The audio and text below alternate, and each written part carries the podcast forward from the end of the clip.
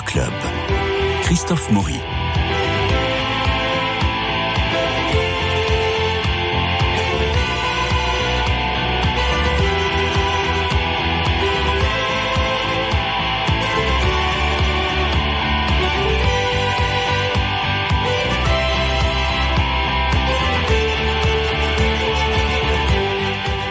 Alors aujourd'hui, le plus important, c'est les, les Antoine. C'est la Saint-Antoine. Ils n'ont même pas besoin d'aller se faire couper les cheveux pour qu'on les célèbre aujourd'hui. Marie-Noël Tranchant, bonjour. Bernard bonjour. Bonjour.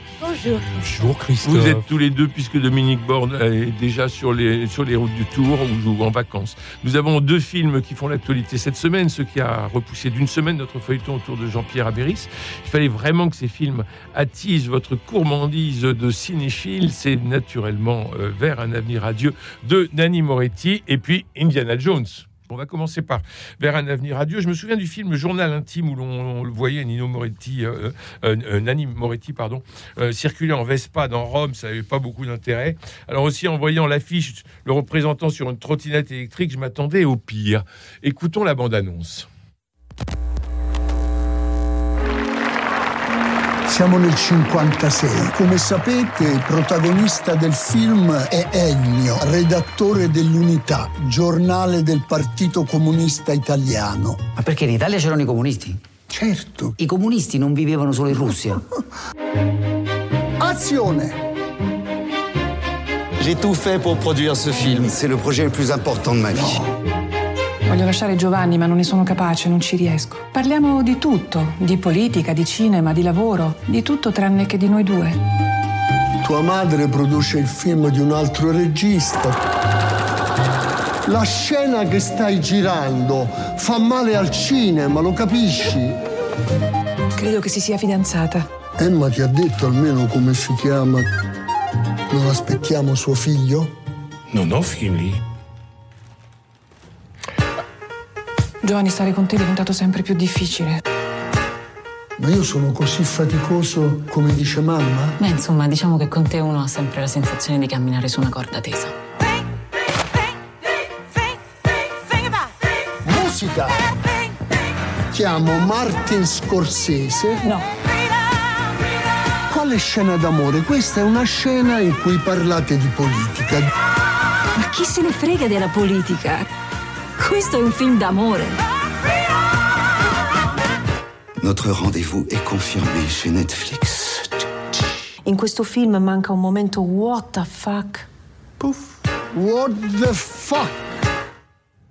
Alors Giovanni est cinéaste italien renommé, il s'apprête à tourner son nouveau film. Entre son couple en crise, son producteur français au bord de la faillite, merveilleux Mathieu Almaric, et sa fille qui le délaisse, tout semble aller contre lui. Il est toujours sur la corde raide, Giovanni, et il va devoir repenser sa manière de faire s'il veut mener tout son petit monde vers un avenir radieux. Bon, ça ressemble un peu à Woody Allen, Woody Allen euh, en italien. Moi, j'ai trouvé qu'il y avait beaucoup de bavardage. Alors, ça dure 1h38, j'ai trouvé ça fort long. À vous, Bernard Medioni. Oui, c'est sympathique, mais est-ce que ça révolutionne quoi que ce soit? On peut se poser la question, même s'il est beaucoup question de révolution dans Ouais. le film. Euh, il y a une certaine fraîcheur, ça c'est indéniable, avec il y a une, à la fois une singulière douceur dans le film et une conclusion haute en couleur, ce qui fait que ça, ça n'est jamais morne, euh, sinistre. Non. Fastidieux, laborieux. Il y a une scène très amusante, celle où le réalisateur va perturber une scène de tournage en développant alors une réflexion poussée sur la violence. Euh, et puis alors cette scène, c'est à la fois de la cocasserie teintée d'outrance et un sens de la cohérence dans l'extravagance. On est dans quelque chose qui est totalement euh, étrange. Et puis en même temps, c'est pas sans rire. Et ça semble tout à fait équilibré et normal. La musique est soignée, travaillée, apporte une certaine harmonie au film avec ce mélange entre fantaisie euh, et nostalgie. Et puis il y a un amour du 7e art, Ah oui, ah bah, complètement. nourri par des extraits et par de Lola, de Jacques Demy, The Swimmer avec Burt Lancaster, la Dolce Vita, les blues Blues Brothers, dont Ah bah a c'est un film sur le cinéma. L'une des chansons, oui, Oui, oui. absolument, ou Apocalypse Now. Et ça, cette ferveur-là, elle est irréductible et elle est indéniable. Maintenant, les enjeux du scénario restent quand même Oh. exigus. C'est le moins qu'on puisse dire pour ne pas dire rabougri. Le long métrage se révèle assez brouillon Oui. euh, dans la forme, dans la structure. Le message politique à la fin, ça, a la- ça c'est un petit peu les hippopotames de Fantasia en tutu, c'est-à-dire que c'est assez pachydermique euh, tout de même. Euh, en plus, la comédie, vous avez fait un parallèle qui est très judicieux avec Woody Allen, Mhm. parce que là, c'est vrai que c'est phagocyté par un égocentrisme Oui. qui est quand même pour le moins indiscret. Et Woody Allen est souvent beaucoup plus drôle que ça.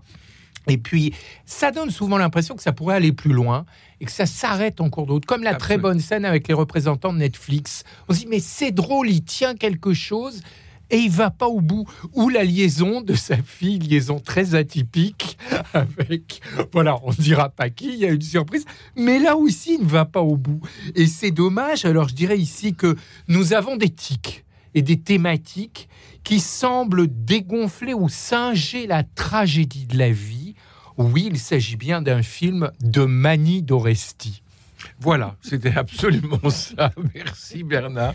Marie-Noël, qu'est-ce que vous en avez pensé? Moi, je l'ai vu un peu avec vos yeux. Je me suis dit, il y a, il y a- il y a des scènes qui vont l'enchanter. Parce qu'il y a vraiment une ode au cinéma qui est, qui est, qui est charmante. Bon. Oui, vous, vous citez Woody Allen.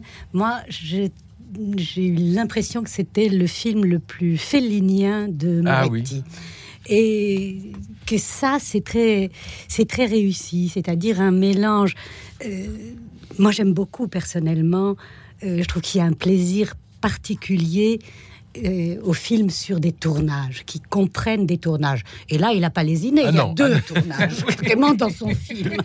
Il y a celui que tourne Giovanni, le héros, lui, Nanni Moretti, et puis celui qu'il perturbe, comme, comme Bernard l'a rappelé, et qu'il perturbe copieusement en appelant Ah, euh, le, le monde entier à sa rescousse, tous les et Renzo Piano, et Scorsese, et Kislovski, et, et comment ça, comment traiter la violence, on va vous le dire, nous, vous, pauvres. Et là, il y a un côté très italien. Enfin, je mais sais. bien sûr.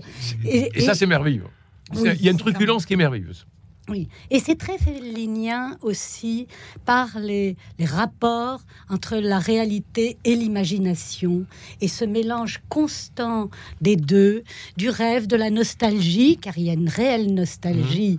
De Moretti, une mélancolie à la fois po- politique, euh, l'âge. euh, amoureuse, euh, oui, du temps qui passe, euh, qui, et, et puis ce côté cirque perpétuel qui est toujours là, le cirque de 1956 qui est qui se met en grève pour soutenir la révolte hongroise contre l'URSS, et c'est des choses étranges, mais mais qu'il manie, je trouve remarquablement ces va-et-vient.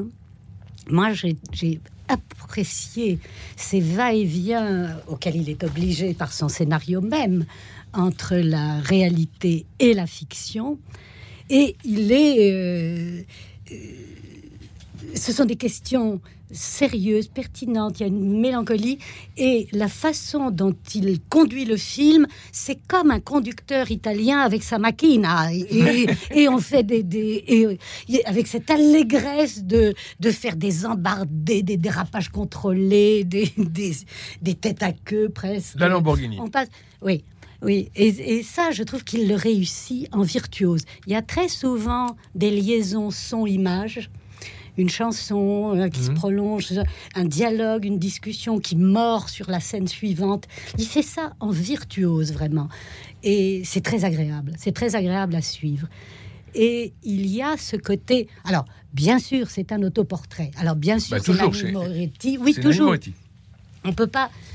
Si, si on n'aime pas ça, Non. si on veut pas voir Nanni Moretti, il faut pas voir un film de Nanni Moretti Ouais. parce que c'est lui, c'est lui, c'est re-lui, mais et, et- mais avec un sens de la caricature et de l'autodérision qui est quand même grandiose. Mm. Euh, mais si, c'est l'hypochondriaque, maniaque, euh, insupportable et attachant. Mais enfin, Et au point que sa femme, enfin, on aurait. au euh, point enfin, que sa femme, dans le film, la merveilleuse Margarita Bou- Bouy, n'arrive pas à le quitter. Et c'est ça, c'est ce, ce- ils font un couple euh, vraiment délicieux. Enfin, malheureusement, c'était pas un scénario du regretté Vincenzo Cerami. Mais- alors, c'est très, c'est un, c'est un très joli film, très euh, avec beaucoup de virtuosité, beaucoup d'humour, mais beaucoup de tendresse aussi et de nostalgie. Alors, je suis d'accord avec Bernard sur la fin pachydermique, en effet, parce que ça, ça, c'est une. Et, et puis. euh, Arriver à vouloir euh, regretter encore à tout prix le communisme, c'est quand même, ça va nous faire une transition avec Indiana Jones et le cadran du temps. mais c'est la essaie, fête. il Oui, essaie de se glisser dans une fissure de souvenez-vous euh, il y a une trentaine d'années, euh, on ne pouvait pas traverser un village italien sans la Festa dell'Unta, et c'était, c'était, quand même extraordinaire. C'était la kermesse. oui, de- mais lui de- voudrait de- de- revenir. Mais, mais ça, il oublie que quand même, 2023. Ben oui, Oui. mais c'était son enfance. c'est possible. Et voilà. mais Il a rien appris. de il a l'histoire. exactement. Bah oui, il n'a rien appris de l'histoire. Je crois que c'est ou, ou que la Festa dell'Unta n'était pas euh, vraiment un, un vrai parti communiste, c'était le parti communiste de, de. De. Hein, voilà, donc c'est, peut-être cette Parti communiste de Kermesse. Voilà, c'est cette nostalgie-là Oui. que- qu'il a. Alors, Indiana Jones.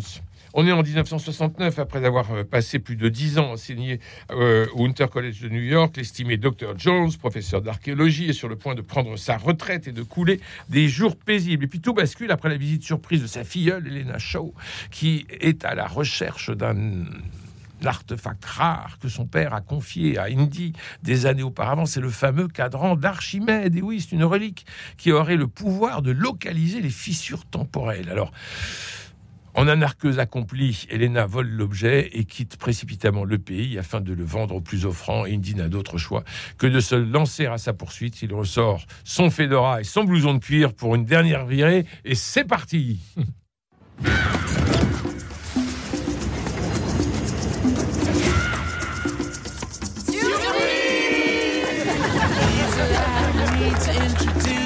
Je pars à la retraite. Bon, bah alors, qu'est-ce qu'on boit?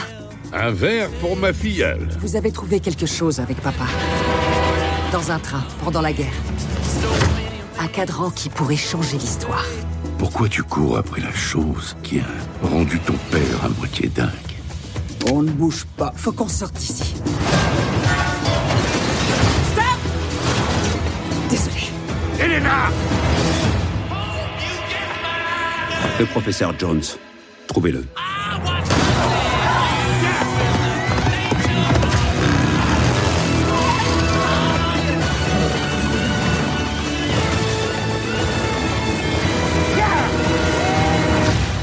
Hitler a commis des erreurs et je vais les réparer grâce à ça.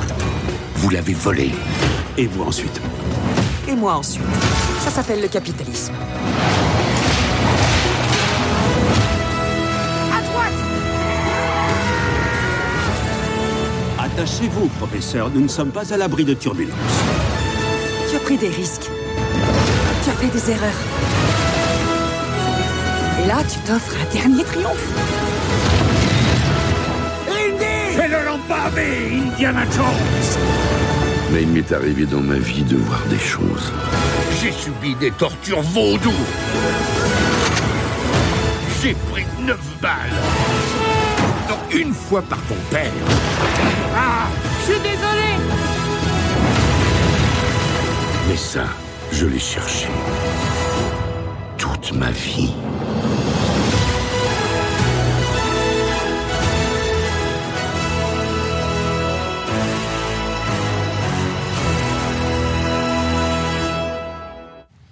Alors, je dois vous confesser que je n'avais pas vu les autres Indiana Jones. Non Et que, en- Même pas le premier non, et Les que- aventuriers de Voilà, et que pour cette émission, en voyant le film, eh bien, je suis sorti de là en disant on n'a pas besoin de voir les trois premiers pour passer les quatre premiers pour passer un très très bon moment. Donc je vous écoute parce que vous allez me faire tout le tout le tout l'historique. Euh, Bernard. Oui, moi j'ai trouvé ça très très réussi parce que comme dans dans les précédents. Alors, à mon goût, c'est le, premier sorti en 80, Les Aventuriers de l'Arche perdue, qui est le plus, le plus réussi, le plus abouti. Mais vous avez ensuite Indiana Jones et le Temple maudit, qui est peut-être pour un public un tout petit peu plus jeune. Vous avez ensuite Indiana Jones et la dernière croisade avec Sean Connery, le père d'Harrison Ford, et le quatrième qui a déjà 15 ans, Indiana Jones et le royaume du, Temple de cristal. Euh, excusez-moi, Indiana Jones et le royaume du crâne de cristal, avec John Hurt notamment, et le fils d'Harrison Ford, qui était joué par Shia LaBeouf. Et là, nous retrouvons Indiana Jones dans sa jeunesse pour toute une longue séquence du film à l'époque de la Seconde Guerre mondiale, avec également euh, l'acteur Toby Jones. Et si vous voulez, c'est à l'image de cette saga, tout le début du film, avec les morceaux de bravoure. C'est vraiment un sens toujours de la scène à faire. Alors vous avez cette longue, longue première scène, notamment dans un train, et puis vous aurez un passage sous-marin avec des murènes qui jaillissent sans trompette ni tambour, et puis vous avez l'épisode à Tanger qui est formidable, et c'est cette fantasia, cette noria de moments exceptionnels, échevelés, mais, mais jamais fatigants. Mm. C'est la, la première, euh, le premier épisode qui n'est pas réalisé par Steven Spielberg, c'est James Mangold qui avait fait Le Mans 66, qui avait fait Logan, qui avait transformé un film de super-héros en drame psychologique, qui avait fait Night and Day avec euh, Tom Cruise, film réussi, et un très bon remake de 3h10 pour Yuma, le bon western de Delmer Debs, et qui est à la réalisation. Et cette réalisation, c'est à la fois un tonus élégant et un enthousiasme fervent, ce qui fait que ça a vraiment beaucoup d'allant. Et comme souvent dans cette série en cinq épisodes, ils arrivent à réunir une histoire romanesque, un sens aigu du pittoresque et un traitement volontiers farcesque, parce que l'humour est là du début à la fin. Et ça, c'est quand même extrêmement plaisant, à l'image de toute cette dernière partie, avec un coup de théâtre qui relance l'intérêt et qui est totalement là aussi extravagant, mais qui fonctionne très très bien. Et puis il y a quelque chose qui fait plaisir. Ils aiment, comme c'était le cas dans Les Aventuriers de l'Arche perdue, à ridiculiser les nazis. Et ça, c'est vrai que c'est que c'est assez jubilatoire de voir euh, ces nazis animés de folles espoirs et qui ont toujours une crainte, c'est de déchoir. Mm. Et là, c'est Mats Mikkelsen qui était déjà le méchant en chef de Casino Royal et ici qui est qui fait qui fait tout à fait euh, euh, le rôle avec avec conviction. Une telle œuvre parvient en plus à trouver la juste mesure entre la nostalgie avec des retours de personnages, notamment son ami de longue date qui était déjà dans le premier en 81, et un autre personnage que l'on ne dira pas, qui apparaît euh, tardivement, euh, et puis des allusions, une allusion à Indiana Jones, c'est le temple maudit quand il dit ah mais moi, toi tu n'as pas bu euh, le sang de Shiva, et ça, ça fait vraiment allusion à une scène mémorable. Maintenant, c'est peut-être un petit peu long, le passage en Sicile prend un petit peu ses aises. Il y a un personnage dans la dernière partie qui a un fils beaucoup trop contemporain pour le personnage qu'il est censé incarner. Je ne vais pas en dire trop. Et j'ai des réserves sur le personnage du jeune adolescent, alors qu'il est censé peut-être rappeler 2001 dans Indiana Jones et le Temple maudit. Mais je trouve que c'est un stéréotype un petit peu inconsistant. Néanmoins, vous savez, c'est quand même 42 ans de cinéma. Le premier était sorti en 81 et on peut dire que explosion et calcination n'ont pas eu raison de la part d'enfant que l'on a en chacun de nous. Les arpents brûlés de l'âme perdurent. Bravo, euh, mais vous avez raison sur le tonus élégant. C'est oui, ça c'est vraiment euh, euh, ce que ce que j'en tiens. Marie-Noël Tranchant. Alors en effet, Bernard le dit très bien, c'est 42 ans de cinéma, voire euh, presque plus, euh, puisque euh, l'origine de la saga, c'est la rencontre entre George Lucas et Steven Spielberg. Lucas plutôt cinéma indépendant, Spielberg plutôt majors. Et le, film est parti, ils s'entendaient comme larrons en foire, de grands amis. Et le film est parti, en fait, euh, sans histoire. Mhm. D'abord du personnage, c'était Lucas. Il était fasciné par les serials et les personnages de, comic books et de, ce genre de. Et il a composé le personnage d'Indiana Jones avant toute histoire. Et très vite, il emprunte à la fois à un réalisateur oublié que Bernard connaît sûrement, moi pas. Euh, Jerry Hopper qui avait fait en 54 Le secret des, des Incas et où il y avait un personnage joué par Charlton Heston et qui avait exactement déjà le costume d'Indiana Jones, le blouson de cuir, le, le chapeau, le fedora. Qu'il a, je vous coupe 10 secondes, mais qu'il a dans Sous le plus grand chapiteau du monde. Hein. Ah oui exactement blouson. de cuir et puis, le, trésor de la Sierra Madre aussi, avec le galure de Humphrey Bogart, et puis cette course est perdue. c'est Donc, il a, il a beaucoup puisé, et puis dans divers personnages de Sirius, et de sorte que George Lucas avait son personnage et le fouet, il vient directement de Zorro. Mhm. Ça, il l'a dit, c'est le fouet de Zorro. Donc tout ça, le personnage était habillé, équipé avant d'avoir une histoire.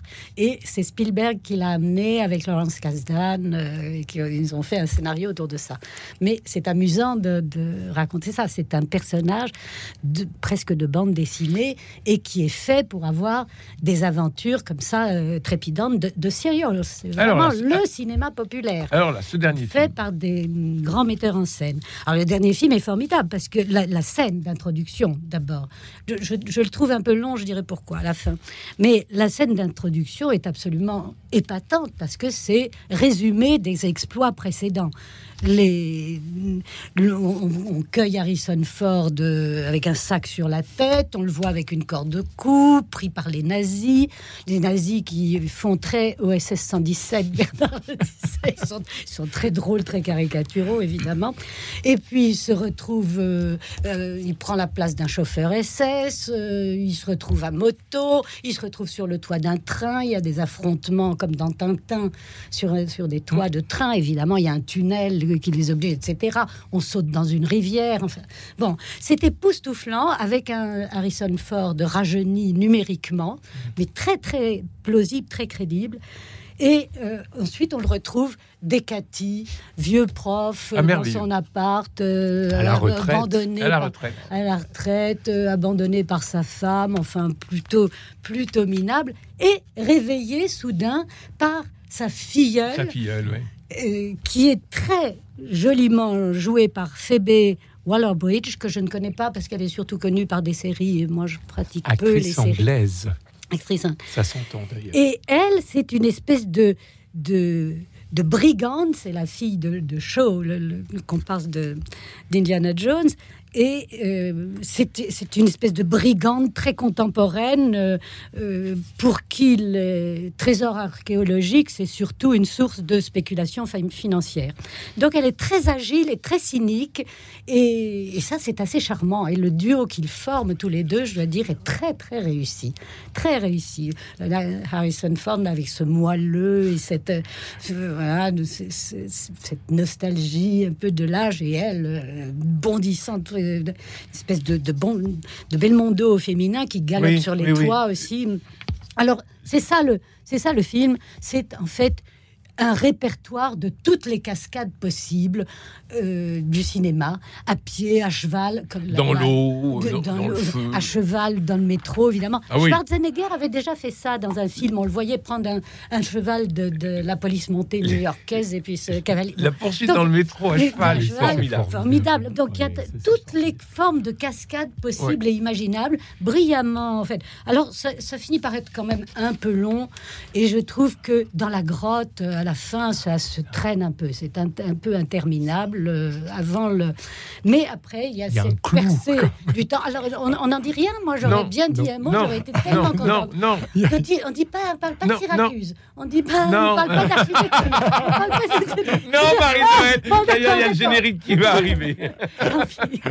bon, mais c'est très réussi. C'est trop long, mais du spectacle. C'est trop long, un peu, mais, mais euh, ça a du charme. Merci, Marie-Noël Tranchant et Bernard Midioni. Merci Donc, à vous, il faut aller voir euh, Vers un avenir radieux de Nanni Moretti et puis Indiana Jones. Euh, pour passer vraiment euh, un moment de cinéma. Le cadran de la destinée. Incroyable cadran de la destinée. c'est du tonus élégant, comme vous le disiez. Il me reste à remercier Dimitri Loué pour la réalisation, Philippe Malpeuch pour le générique, François Dieudonné pour l'organisation des studios, Louis-Marie Picard et Camille Meyer qui vous permettent de réécouter l'émission en podcast et de la rediffuser Aussi sur euh, l'application Radio Notre-Dame, ce qui vous permet de nous avoir dans votre poche, ce qui est assez pratique quand on va se promener en vacances. Voilà, je vous souhaite une très bonne journée à tous, je vous embrasse et à bientôt.